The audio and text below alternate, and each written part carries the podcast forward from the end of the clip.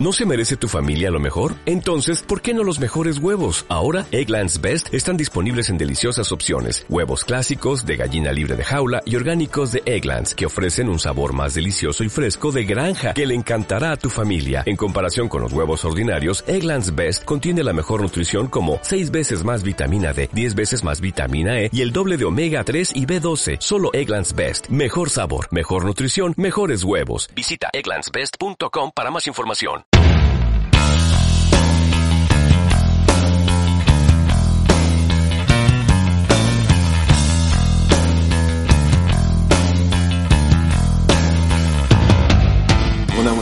Buenas. Mi nombre es Daniel Román y esto es Symposium Podcast. Un podcast donde hablamos de esto que más nos gusta, del vino. Estamos en cuarentena, eh, casi todo el mundo está parado y bueno, queríamos hacerte compañía hablando un poquito de esta bebida de los dioses.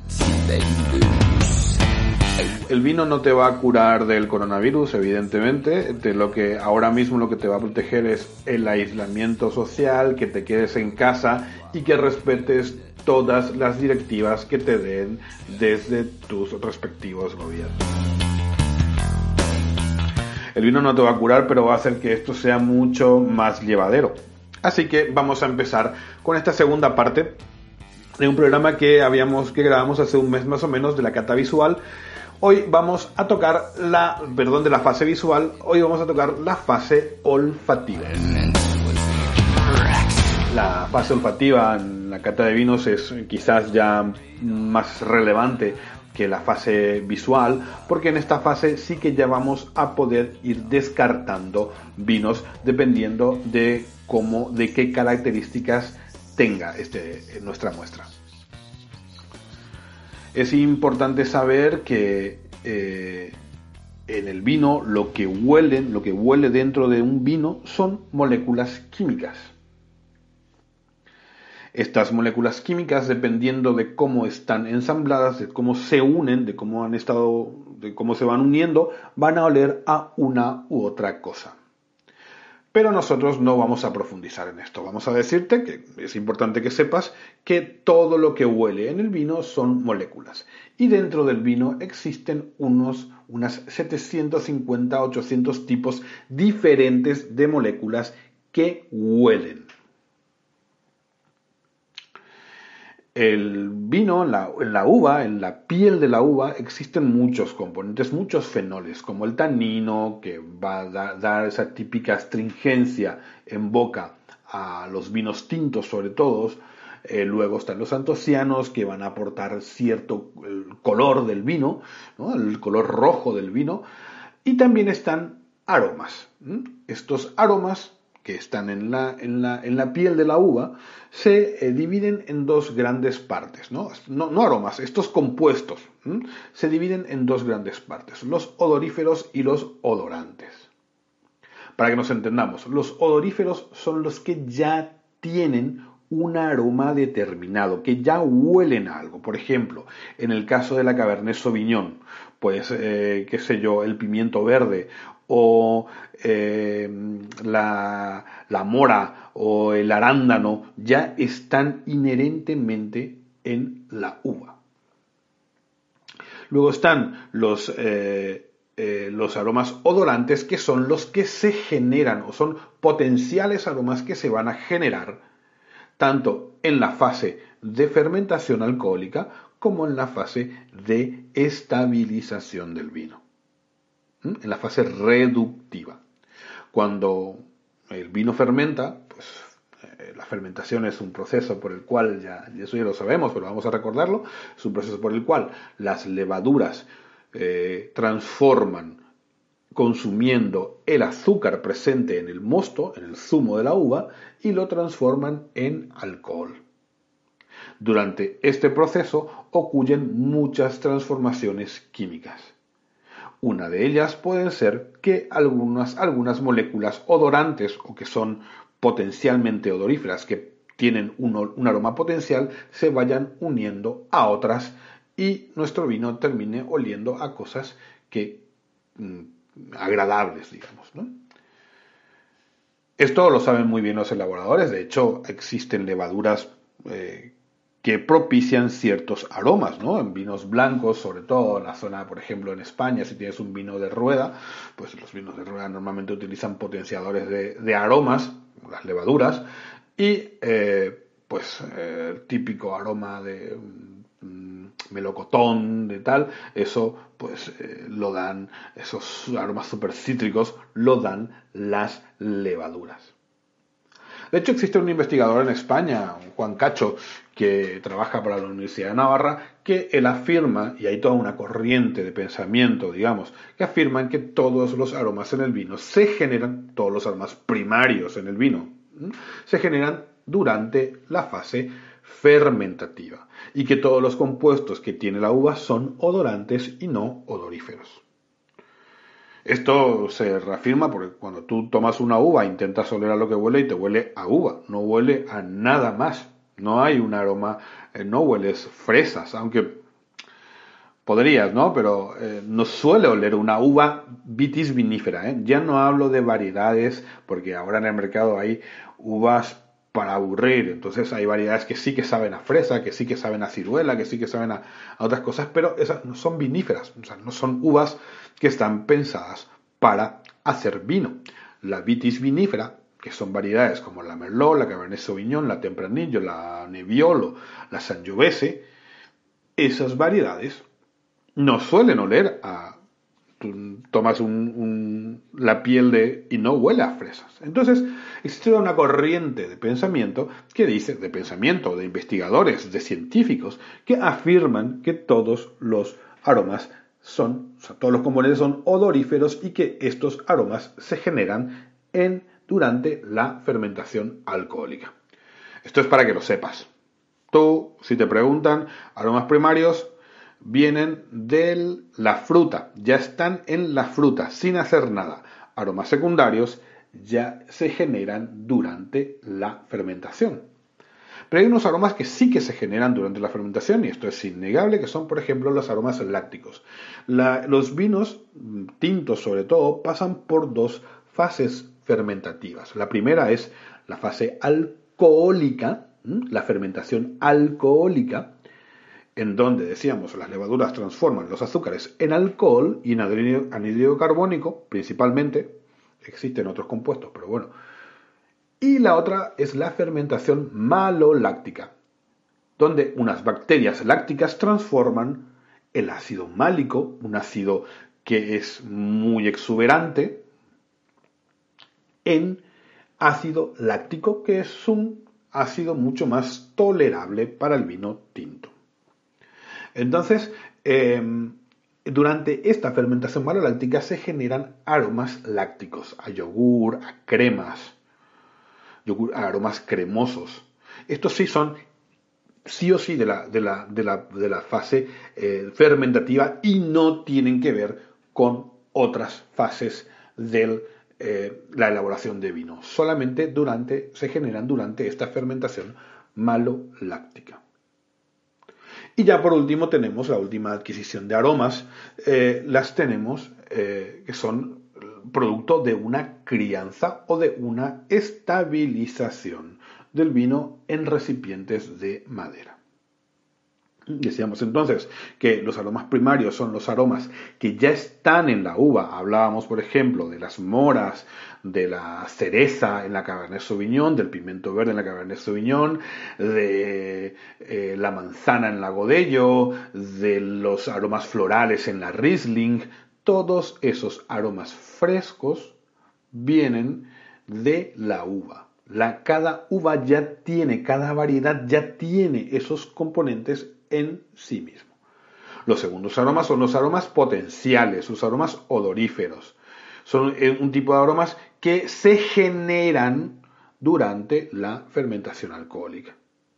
Las moléculas se van uniendo unas con otras y van generando, no cualquier aroma, van generando ciertos aromas también que van a depender de la variedad porque no, no, todas las variedades tienen las mismas moléculas. Van a ir, esas moléculas van a, siempre van a ser vegetales, siempre nos van a recordar a un fruto, siempre nos van a recordar, nunca nos van a recordar, por ejemplo, a, qué sé yo, a, eh, turba, aunque podría ser, ¿no? Pero eso ya se genera en otra... No, porque esos aromas no están en las plantas, siempre van a ser aromas que nos van a recordar a cosas que están en la naturaleza y sobre todo en el reino vegetal. Nos van a recordar a frutas, nos van a recordar a hierbas y nos van a recordar a, flores. Siempre, por lo general. Pueden haber otros casos, pero por lo general es así. Y vamos a ir explicando. ¿no? Y por último, tenemos eh, las... Eh, los aromas que vienen totalmente vinculados a la crianza de estos vinos en roble. Estos aromas pueden ser, por ejemplo, el clavo, el té, café, vainilla, chocolate, humo.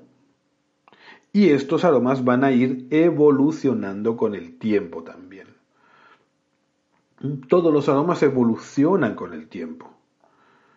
Por ejemplo, ¿a qué me refiero con esto? Eh, pongamos en ejemplo, para el ejemplo, un vino eh, con una crianza media, una crianza de un tiempo corto que mm, va a ser un vino que va a estar diseñado para durar unos 5 años. Al comienzo, la fruta que tenía el vino era una fruta fresca.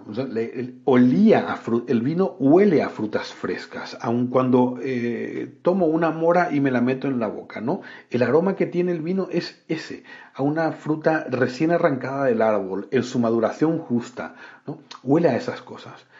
A medida que va a ir, que pasa el tiempo, a medida que el vino está en botella y se va, eh, va pasando el tiempo, esas moléculas que olían a frutas frescas van a ir evolucionando.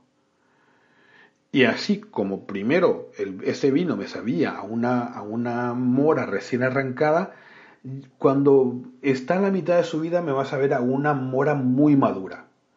Ya no una uva, una mora fresca, sino una fruta muy madura, con mucha maduración, con mucho azúcar, con muchos aromas a sobremaduración y en el final de sus días, quizás, en el mejor de los casos, me huela ya a mermelada, a una uva que ya, a una fruta, perdón, que ya ha muerto y que se ha transformado en algo noble, en una mermelada. Los aromas en general evolucionan de esta manera, evolucionan de esta forma y al final de la vida, pues un vino muere y estos aromas van desapareciendo. ¿Mm? Por ejemplo, eh, una, una, un aroma floral, un aroma que, un vino que huele, por ejemplo, un poquito a lavanda, a rosas, a regaliz, al final de su vida nos va a oler a flores secas. Nos va a oler a, a un, ¿cómo se llama esto? A, a, a, estas, a esta mezcla de flores secas que solemos poner en la entrada de nuestras casas, ¿no?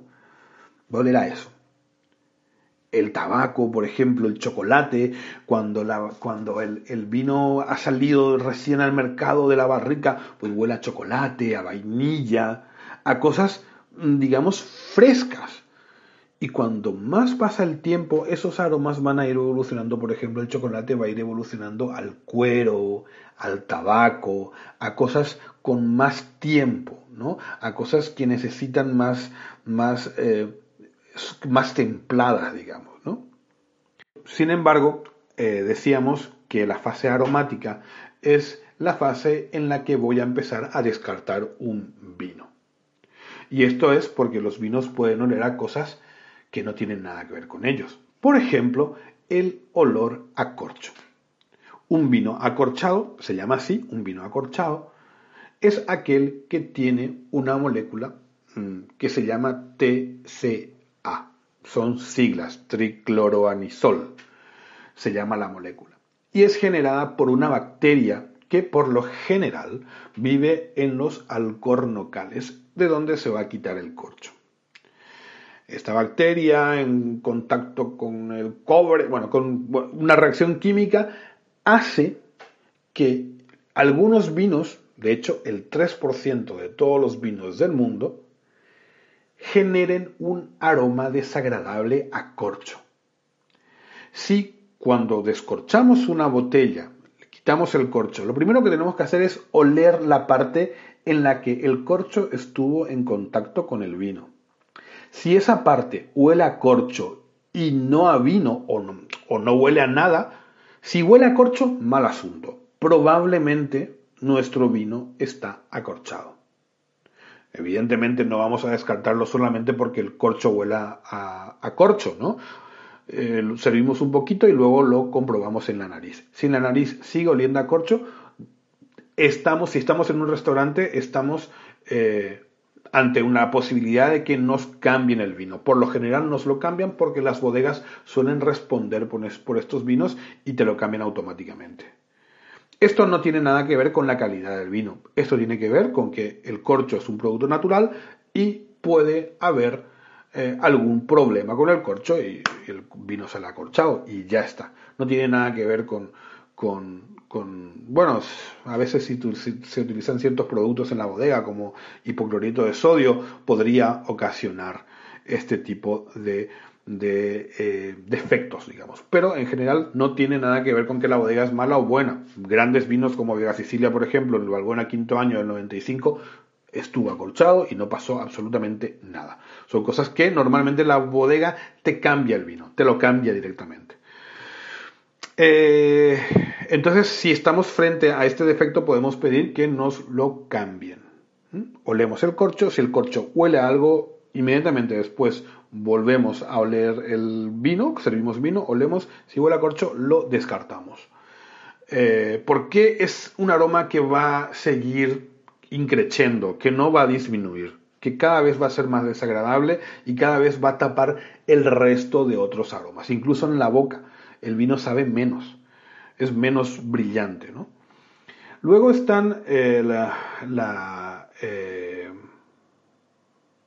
el Bretanomyces. El Bretanomyces también es un bichito que vive normalmente en contacto con la madera por donde pasó el vino y es un bichito que nos va a dar aromas un poquito malos, ¿no? Aromas a establo, aromas a caballo, a sudor de caballo, aromas que no suelen ser muy nobles también podemos pedir que nos cambien un vino porque va a ser un problema que va a ir creciendo y que no nos va a dejar disfrutar el vino.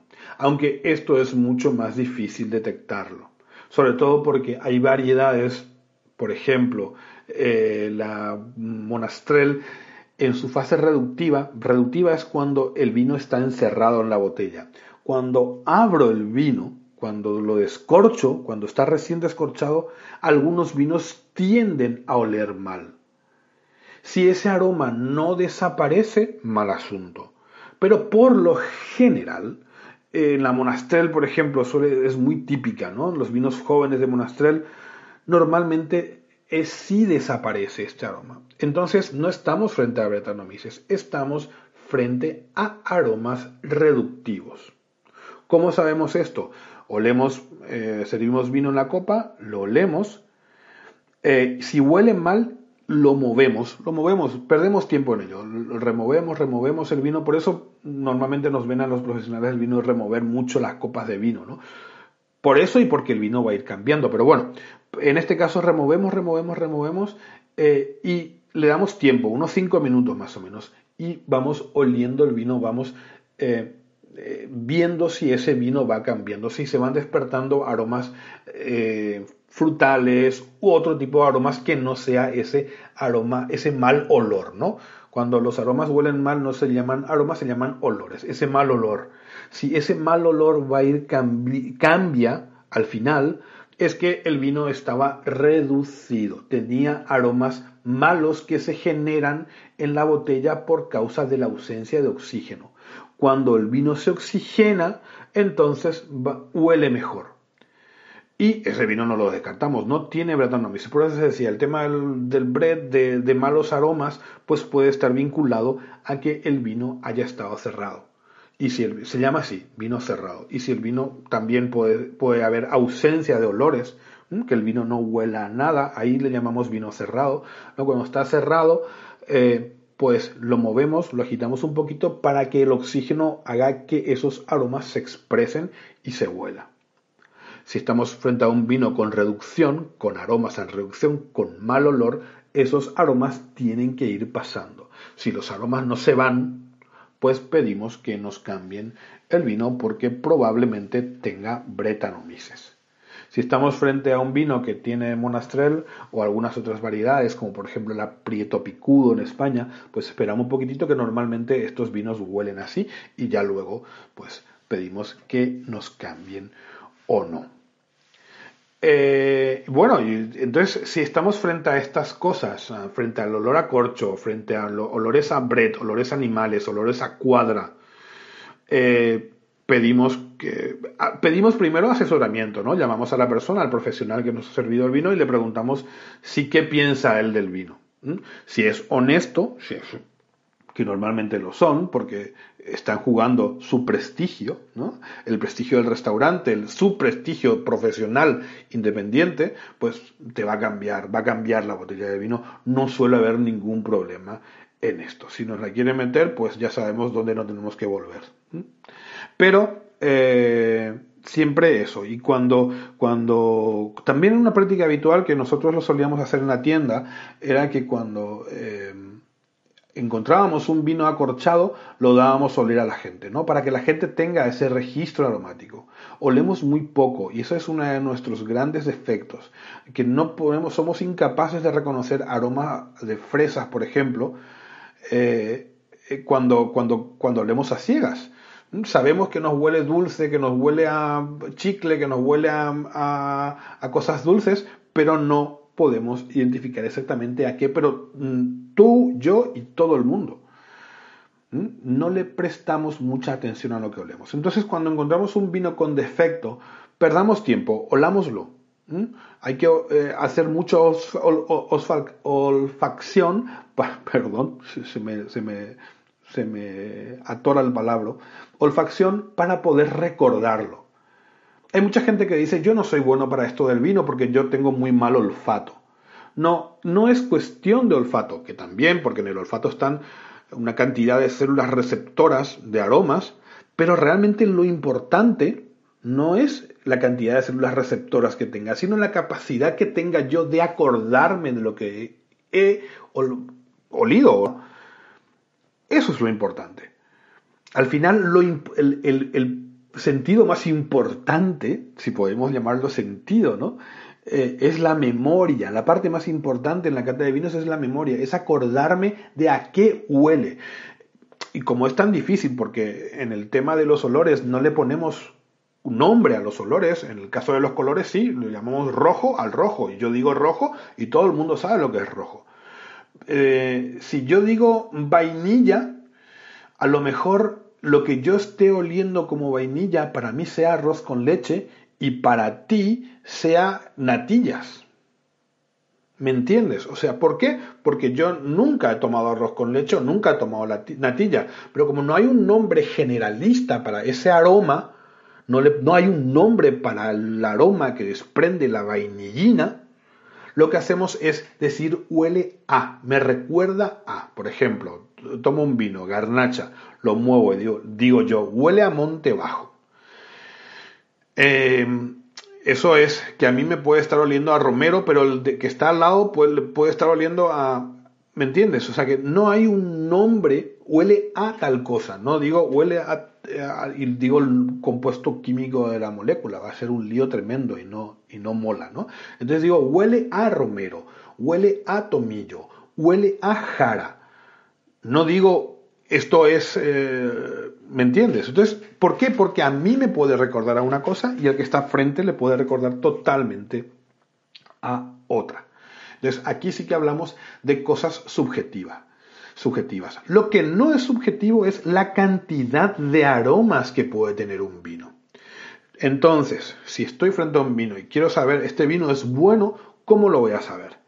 Por la cantidad de tipos de aromas que vamos a encontrar dentro de la copa. Si encontramos aromas de fruta, Luego pasamos por aromas un poco más complejos, como los, eh, por ejemplo, eh, los herbáceos, los olores a anís, olores a, arándano, a grosella, a cereza, a fresas, vamos a la vainilla, la pimienta, la canela, y pasamos a aromas de humo, tabaco, chocolate, nuez moscada, madera. Entonces estamos frente a un vino muy complejo. Estamos frente a un buen vino, un vino al que se le ha cuidado en todas las fases de su elaboración. Entonces, eso es muy importante. Evidentemente, al empezar, todos los vinos huelen a vino. Pero con el tiempo, copa tras copa, copa tras copa, y probando diversos tipos de vino, vamos a ir afinando cada vez más nuestro olfato y eso que nos parecía una cosa que huele solamente a una cosa, va a ir eh, despertando más y más nuestro, todo nuestro aparato gustativo, tanto la nariz como la lengua, la boca, todo va a ir despertándose para disfrutarlo cada vez más. Y vamos a descubrir lo compleja que es esta bebida. Es, muy importante eh, cuando tengo una fresa en la mano, pues la pruebo y pierdo el tiempo en ello, ¿no?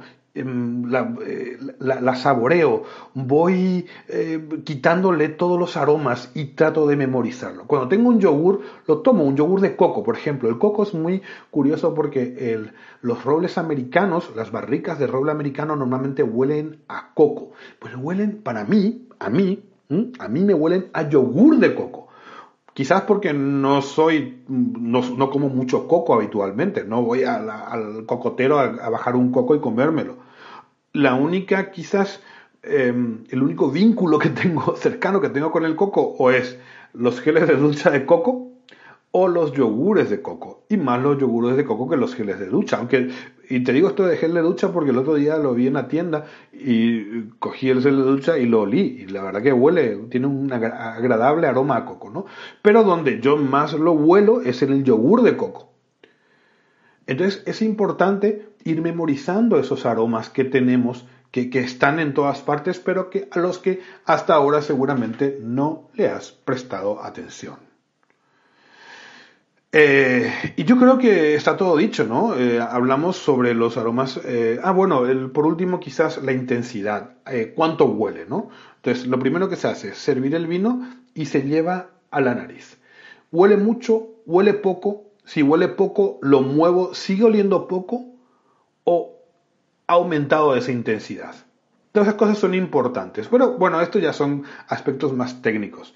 Yo creo que eh, si tú estás escuchando esto es porque quieres disfrutar del vino y no tienes que perderte en aspectos técnicos. Tú tienes que saber si huele a fruta, si huele a cosas más complejas que las frutas, pimienta, vainilla, eh, cuero, chocolate. Eso es lo que tienes que saber. Intentar detectar la complejidad del vino. ¿Mm? Entonces sabes que si huele, por ejemplo, a chocolate un vino es porque tuvo crianza. Entonces tú solamente oliendo puedes decir, bueno, este es un vino con cierta crianza. Cuando hablamos de vino siempre intentamos especular, nunca afirmamos nada porque no podemos afirmar nada. Afirmar algo en el mundo del vino es muy difícil, solamente ciertos profesionales pueden pegarse el lujo de hacerlo e incluso yo dudo de, toda esa gente que afirma cosas en el mundo del vino, ¿no? Es muy, muy difícil. Así que poco a poco, probando cosas, haciendo que esto sea agradable y no tomarlo como una especie de reto, ¿no? No, disfruta, disfruta con cada copa, disfruta de cada momento, disfruta de la compañía, disfruta del vino.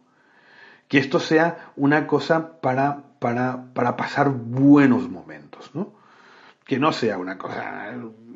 Yo, yo la verdad que no, no, nunca, jamás eh, abogo por porque esto sea, no, esto tiene que ser así, sí, como si fuera que tienes que ser una especie de Robert Parker para tomarte una copa de vino. Para tomarte una copa de vino tienes que tener es ganas de disfrutar el mundo y ganas de entender como una, un zumo de fruta porque no es otra cosa, es un jugo, el jugo de una fruta, el zumo de una fruta, cómo ese zumo de fruta puede ser tan complejo y puede aguantar tanto tan bien, con tantas propiedades. Porque si yo fermento, por ejemplo, plátano o fermento eh, una naranja, pues sí, la podré fermentar seguramente, pero no va a ser un, un zumo que, que sea apetecible. Por ejemplo, en, Sudamérica, bueno, y aquí también, bueno, pero en Sudamérica más que en otras partes, se fermenta la piña. Y lo bebes y dices, vale, ¿no? Pero no es una cosa compleja, no es una cosa que me vaya a impresionar. O por ejemplo, la sidra, que es un fermentado de manzana, ¿no? Está bien, no, no, está mal, pero no es una cosa que vaya a desarrollar una complejidad tan grande como la que desarrolla el vino.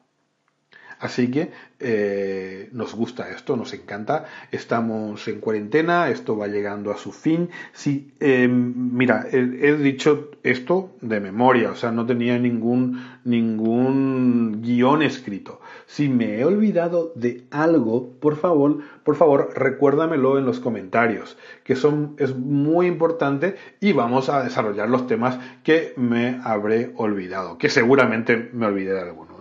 Así que, por favor, quédate en casa en este tiempo si estás escuchando esto esta semana, que todavía nos quedan un par de ellas para salir de la cuarentena. Eh, eh, quédate en casa, respeta lo que dicen las autoridades. Y si no, si estás escuchando esto ya después de la cuarentena, recuerda que hace poco el mundo estuvo en vilo. Y recuerda cuáles son tus prioridades. Recuerda la familia, recuerda la salud pública, la educación, todas esas son nuestras prioridades. Y por supuesto, en, en, una, la casa de alguien que ama el vino, una botella de vino. ¿Mm? Señores, mi nombre es Daniel Román y esto fue Symposium Podcast.